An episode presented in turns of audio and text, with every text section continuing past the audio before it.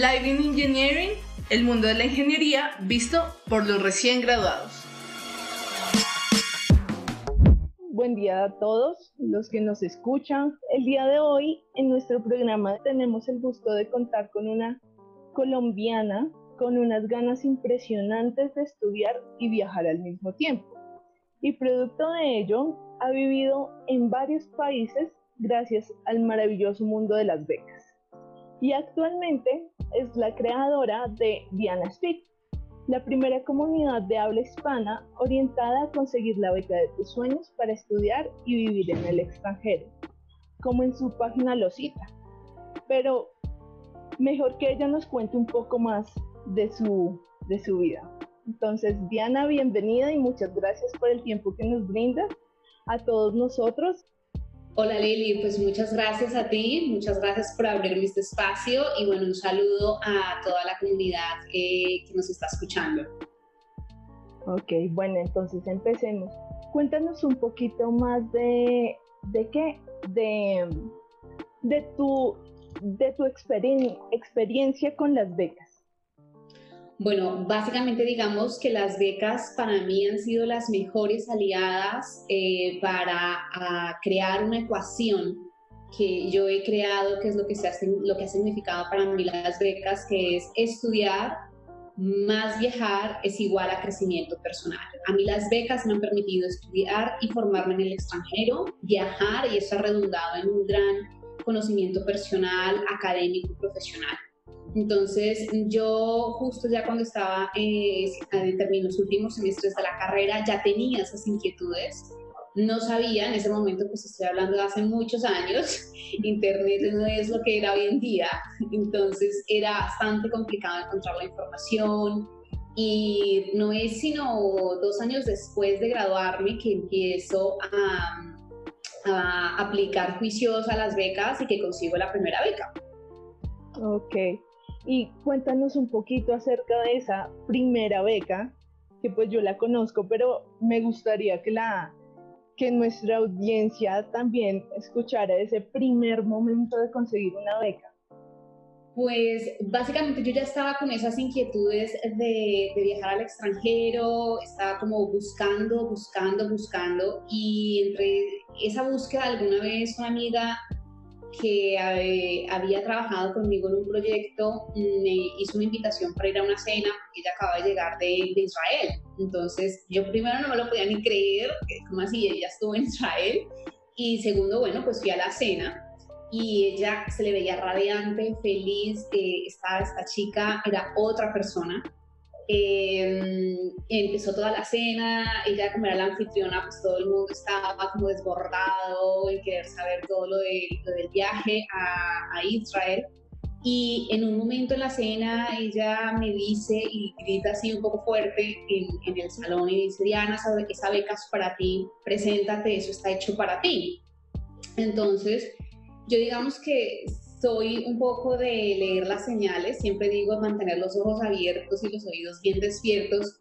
Entonces ella me lanza eso, pero era muy difícil acceder a ella para saber en qué consistía la beca y ya cuando nos estábamos despidiendo le digo, bueno, pero dime cómo, cuál es la beca, o sea, ¿dónde aplico? Y ella lo único que dice es, Diana, tienes que ir al consulado y preguntar por el programa Machad, de acuerdo al consulado de Israel. Y eso fue un viernes, esa cena. Yo recuerdo estar el lunes a primera hora eh, tocando, bueno, llegando a ese edificio y sintiendo como, bueno, yo estoy llevando aquí una palabra en código secreto, yo no entiendo nada de qué es esto. Lo que te digo, Internet realmente no era absolutamente ni parecido a lo que ves en día, entonces pues eso de buscar. Eh, Google ni existía, eso de buscar pues no, no, no era nada. Entonces, bueno, me fui y, se me fueron como abriendo las puertas de ese edificio diciendo esa palabra al punto que llego a donde la persona responsable me da el formulario, me dice todo lo que tengo que, hacer y yo me pongo a trabajar en eso. Yo me voy a casa a hacer mi formulario, mi carta de motivación, mi hoja de vida, como a mirar todo. Y bueno, al cabo de unos tres meses, estando en casa un día, recibo una llamada al celular y para darme la noticia que me había ganado la beca. Yo no tenía ni idea de cuál beca me decían porque yo había aplicado muchas. Hasta que le digo, disculpa, pero yo no me acuerdo. Y me dice la de Israel, pues yo no me lo podía creer. De verdad que la felicidad fue enorme. Eh, yo no puedo estar sino agradecida de verdad con, con, el gobierno de Israel por esa gran oportunidad, porque esa beca significó un antes y un después en mi vida. Ese, ese viaje, se, Diana, se fue una Diana y volvió otra. Eh, ese viaje a mí me cambió mucho la perspectiva, a pesar de ser una beca corta, una estancia de un mes. Y al regresar a, Colombia, a Bogotá a trabajar, yo me prometí a mí misma que me buscaría una beca de una larga estancia para hacer un programa de máster de, de dos años que yo tenía que encontrar la manera para vivir fuera un tiempo y vivir más tiempo porque aquello se me había quedado como muy corto. Entonces, esa fue la, la primera experiencia y de verdad, para mí, como te lo digo, eh, fue un antes y un después. Tú, tú has estado en ya varios países a punta de becas, yo lo sé. Em, bueno, ¿qué es lo, qué es lo más, qué es el reto más grande para conseguir una beca? El reto más grande es em, ir, yo creo, considero que es ir construyendo que tu perfil sea elegible. Es decir, poco a poco ir construyendo eh, cosas, ir haciendo cosas a nivel académico, a nivel profesional, a nivel de voluntariado, que por ejemplo hablábamos del, papel que estás tú jugando ahora en este proyecto, de otro tipo de acciones para ir construyendo una candidatura que sea interesante para los miembros del comité de selección. Yo pienso que ese es el primer reto en, en pensar honestamente eh, qué cosas puedo hacer, que así la persona está en la universidad, a la persona se haya graduado, la persona tenga experiencia profesional, no importa, no importa el momento en que se encuentra, qué cosas he hecho y si la persona se encuentra, bueno, no he hecho muchas, sí realmente pensar qué cosas puedo hacer que me diferencien, qué cosas puedo hacer que demuestren que soy una persona inquieta, qué cosas puedo hacer que demuestren que tengo liderazgo, qué cosas puedo hacer que demuestren que voy, que esa que voy a usar esa beca y que realmente voy a generar un impacto, porque lo que buscan estos gobiernos en el momento en que dan este dinero, están buscando a personas que sean mentes inquietas, que tengan liderazgo, que tengan unas habilidades de, puede ser de hablar en público, de liderazgo, de planificación, de lo que sea, para que esas personas se formen y que ellos van a ser los nuevos líderes que van a dirigir ya sea la política pública, el sector privado, van a crear empresas, van a manejar una asociación, una, una ONG. Entonces, ir pensando que no se trata únicamente de ser un buen estudiante o de tomar notas juiciosamente, sino de qué cosas cada persona está haciendo, que tú que estás haciendo, que te diferencie, que demuestre que eres esa mente inquieta. Ok, súper. Entonces, acá los chicos que nos escuchan, tanto los que no se han graduado como los que ya se graduaron, eh, que han pertenecido a IEEE tienen un plus. Los que fueron voluntarios y están siendo voluntarios, entonces lo que nos dice Diana es que pues tenemos un plus, pero hay que como que enfocar esa, ese currículo a lo que tú quieres. Entonces, pues hablando un poquito, digamos, del tema de ingeniería, que yo sé que, que tú das muchas, eh, tienes un tema de, de consejería. Eh, en el tema de ingeniería, ¿cómo ves la evolución de las becas? ¿Nos puedes contar algo, un poquito de ello?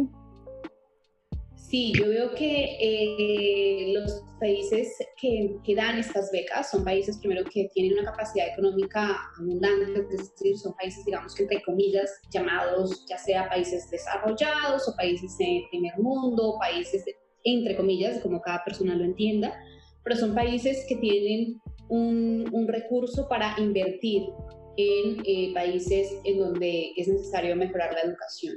Entonces allí empiezan a ver, por ejemplo, que carreras como la ingeniería, carreras que tengan, que son carreras muy modernas, carreras que tienen, que han cambiado sus enfoques, carreras que se están también moldeando a las nuevas exigencias del mundo laboral. Eh, hay una amplia oferta de becas, hay una amplia oferta de becas eh, también en el campo de la medicina. O sea, digamos que mm, yo no diría que no haya becas en un campo, sino que hay realmente una gran formación, sobre todo en, en, las carreras en que están ofreciendo un cambio y una mejora en las necesidades actuales de las personas. Entonces, claro que se encuentran becas en ingeniería y sobre todo más aún, eh, no tiene que ser en ingeniería, sino que la persona puede ampliar su enfoque. Es decir, si la persona está buscando, por ejemplo, un máster, no tiene que buscar un máster en ingeniería ambiental, por ejemplo, pero sí puede también aplicar a programas de máster en los que se, se llame el máster, se me ocurre, medio ambiente urbano y sostenibilidad. Y allí necesitan ingenieros y allí el enfoque es más holístico y allí el enfoque es más completo, porque en esos másters no solamente van a estar ingenieros, sino que va a haber periodistas, va a haber arquitectos, va a haber personas de la salud, va a haber periodistas, va a haber un montón de, mm, de enfoques que hacen que el discurso se enriquezca. Entonces, digamos que la llamada a los ingenieros es pensar, una de las llamadas que, que yo les hago la invitación es pensar, bueno, en qué, cuáles son esas necesidades de la población eh, actual y futura en los próximos 10, 15 años, qué es lo que se está demandando para que estudiar algo en lo que realmente eh, hacia allá va el mundo, ¿no? Eso, eso creo que es, que es crucial. Claro. No, y estoy totalmente de acuerdo porque como lo cita IEEE, avance de, de la tecnología en beneficio de la humanidad. Entonces, yo, yo quisiera saber qué puntos favorables eh, necesita como, como un ingeniero que esté estudiando o que tenga su experiencia eh, profesional para incursionar en una maestría o en un doctorado fuera del país. Pues los puntos claves, el primero que siempre, siempre eh, haré énfasis y considero que es, el más, es uno de los más importantes, es lo que yo llamo invierte en ti, aprende inglés. Es fundamental que eh, la persona empiece a invertir para tener un inglés profesional, es decir, un inglés, que le, un inglés académico que esté en la capacidad de presentar algunos de los dos exámenes, ya sea de los dos exámenes certificados a nivel de, máster o de doctorado, como es el IELTS o el TOEFL, que tenga y se pueda desenvolver a nivel académico en el inglés. Ese es el primer, primer paso. El segundo es empezar a construir lo que yo te decía de esas habilidades, de ese currículum, empezar a pensar qué cosas estoy haciendo o qué he hecho o qué voy a hacer en, vista, en miras a destacar en el currículum. Y el tercer punto es trabajar fuertemente la carta de motivación. Ese es el documento que al final, eh, después de pasar, digamos, el filtro del tema del inglés, de cumplir con que la persona, por ejemplo, para el máster o el doctorado, pues sea un profesional graduado, eh, la carta de motivación es ese documento que te dará el, los tiquetes de viaje, básicamente es ese documento en el que la persona debe explicar el por qué quiere hacer esos estudios, cómo, los va a utilizar al regresar al país, cómo piensa impactar, por qué necesita esa educación, por qué esa universidad, por qué esa beca. Es decir, ahí es como esa carta de intención, esa carta de motivos en la que se convence a los miembros del comité de selección. Es el momento en que la persona tiene para hablar, para escribir, porque el resto de documentos son muy en frío ya. ¿No? Son las notas académicas, es el diploma, ahí son simplemente como fotocopias. Pero eh, la carta de motivación sí es un documento en que tú te sientas a redactarlo, a escribirlo, a decir quién eres y ahí es donde vas a convencer, un poco lo que yo llamo a veces como tu carta de amor, ¿no? Es como esa carta que mandaban antes en papel los enamorados, en donde uno empieza a convencer y a decir, ¿no? Mm, qué es lo que siente, qué es lo que quiere, qué es lo que va a hacer. Entonces, esa es, eh, esa es el, eh, la clave. Yo, yo, diría que el 80% de éxito de conseguir una beca está en, en carta de motivación. Ok, súper. Tú nos hablabas de también de los papeles en frío y uno de esos son las notas. ¿Qué, qué les dirías a aquellos eh, del promedio? Que algunos se sienten como, no, es que mi promedio como que no, entonces yo mejor no me presento, pero tienen una experiencia profesional bastante alta. Entonces, para ellos, ¿qué les diría? Bueno, básicamente, digamos, acá diría dos cosas. Uno, para las personas que están en la universidad estudiando, que se esfuercen por tener un buen promedio. Es decir, ya que estás en la universidad, eh, métele la ficha, como decimos, y trata de subir este promedio lo más que pueda, el promedio final de la carrera. Y para la persona, las personas que ya tienen el promedio y que no se sienten muy, eh, con mucha confianza con su promedio, que creen que no, acá el punto está en eh, trabajar mucho el currículum y el trabajar el currículum es qué vas a hacer, qué, qué ofreces, qué, mm, qué tipo de cosas estás haciendo, claro lo que contaba al principio, y el segundo, la carta de motivación. Para que te hagas una idea, yo no tengo un promedio estrella. Definitivamente eh, en mi clase había personas con muchísimos mejores promedios que yo. Pero lo que yo sí he hecho es que he sido como inquieta de hacer cosas, de moverme, de preguntar, de, de ponerme a hacer un voluntariado, de escribir un artículo en un periódico, de participar en un programa de radio. O sea, yo siempre he hecho cosas y he trabajado fuerte, fuerte, fuerte la carta de motivación muchísimo, o sea, muchísimo. Entonces, eh, las personas que no se sienten con esa confianza o que sienten que tienen una décima por debajo, dos, dependiendo de lo que en ocasiones piden, trabájate, trabájate el currículum y la carta, porque ya las notas están, ya no las puedes cambiar, eso ya está firmado por el decano y por todo el mundo, pero lo que sí está en tus manos cambiar es eh, lo que escribes en esa carta y lo que haces en tu currículum. Ahí es donde te lo, te lo juegas. Y los, y los miembros del comité de selección saben que pues las notas es eso, es un documento en frío, pero que eh, compensa lo que la persona cuente en su currículum y cuente en su carta de motivación. Y si ya pasa la ronda de entrevistas, pues bueno, ya el hit, o sea, ya ahí es convencer en la entrevista y ir muy bien preparado para, para ya dar el último paso. Ok, super Diana, muchas gracias.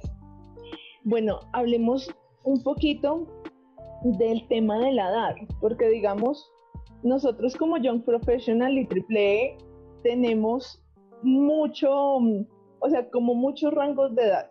Somos aquellos que tenemos menos de 15 años de haber recibido el pregrado. Entonces, pues, una cosa es el que tiene dos años ¿sí? Que está como con esa chispa de, hey, me quiero ir a hacer la maestría, pero está también el que ya tiene 10, 12 años de, de haber salido del grado.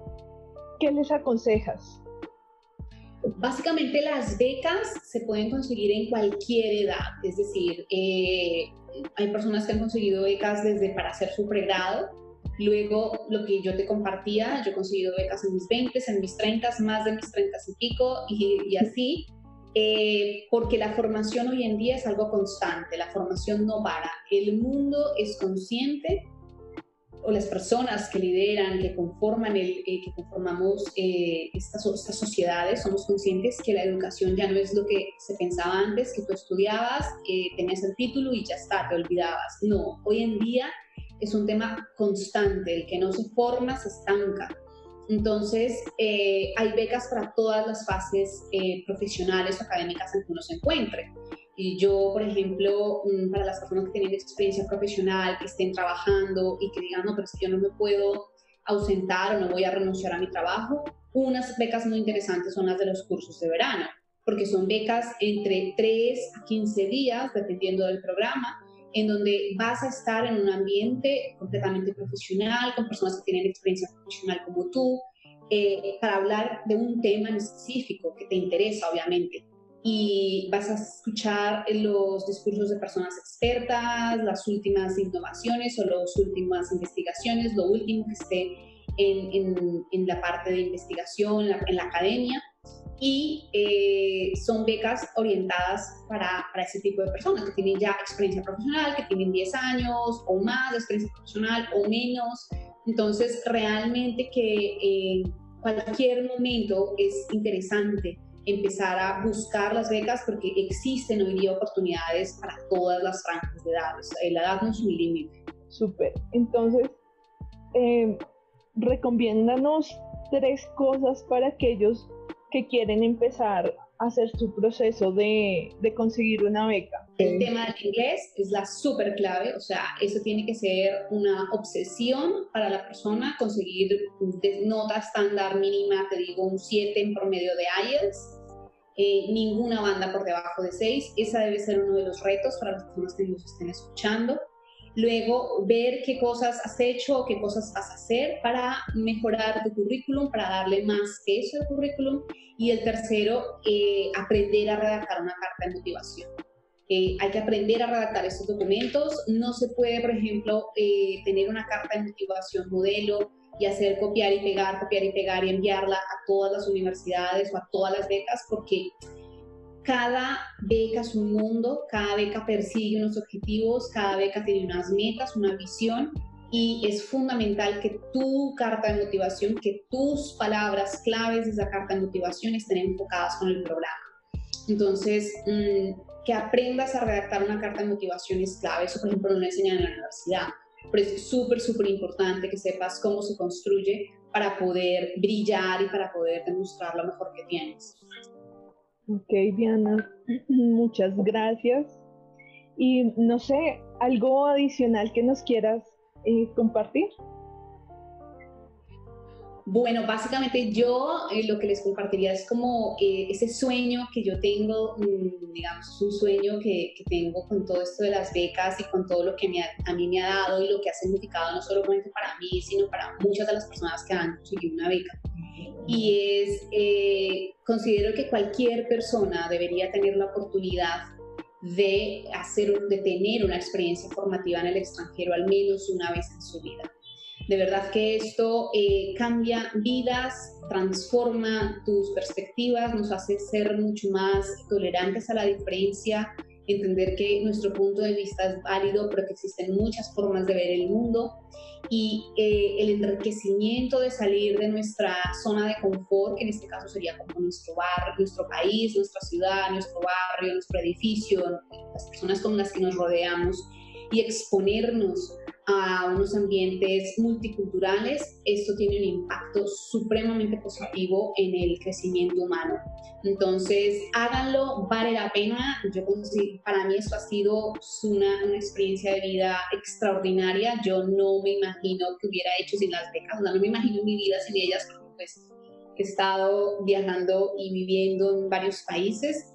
Mm, entonces, háganlo, háganlo porque realmente vale la pena. Ok, Diana, muchas gracias. Y, pues nada, esto fue como unos tips cortos eh, de la experiencia de, Diana Martínez. Nuevamente, muchas gracias por tu tiempo. Nos encantó tenerte aquí en este espacio y esperamos que muchos jóvenes profesionales y AAA se animen a dar este, este paso. Claro que sí, muchas gracias a ti, muchas gracias por la invitación y a todos, bueno, eh, a, dar ese paso tal como lo, lo, manifiesta Lili. Ok, bueno. Y ya para finalizar, entonces sigan escuchando nuestros programas para que conozcan más del mundo de AAA, tips para jóvenes profesionales y AAA y entrevistas con personajes que nos inspiran en temas de emprendimiento, oportunidades de empleo, oportunidades de estudio y actividades humanitarias. Entonces, hasta una próxima ocasión y muchas gracias.